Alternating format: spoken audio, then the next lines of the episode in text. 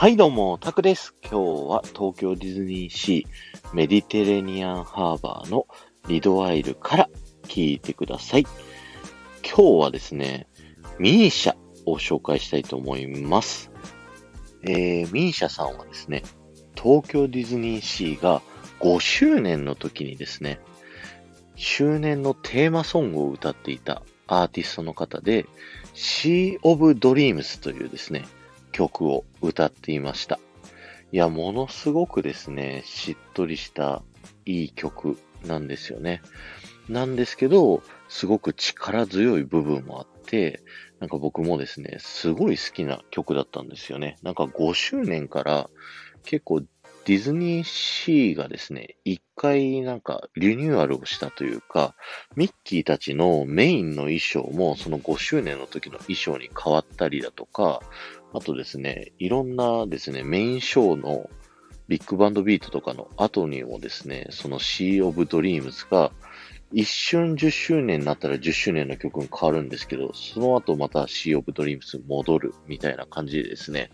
ディズニーシー自体のテーマソングっぽい感じにですね、ずっとなっていたので、結構この曲を知ってるっていう方もいらっしゃるのでは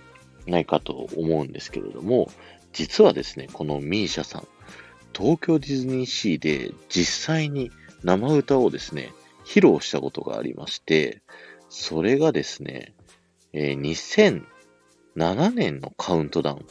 2006年から2007年に変わる12月31日のカウントダウンのイベントでですね、サプライズゲストとしてですね、ディズニーシーの Legend of Mythica の船の上、あの、バージって言うんですけども、船の上でですね、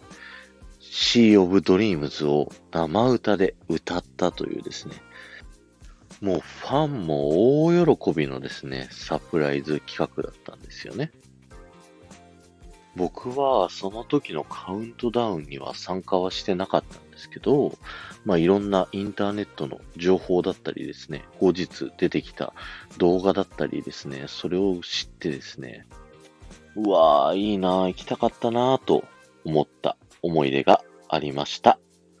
えー今日は終わりです。ありがとうございました。この放送が面白いと思った方はぜひフォローをお願いします。また、いいねやコメントやレターなどで参加していただけると、ものすごく喜びますので、よろしくお願いします。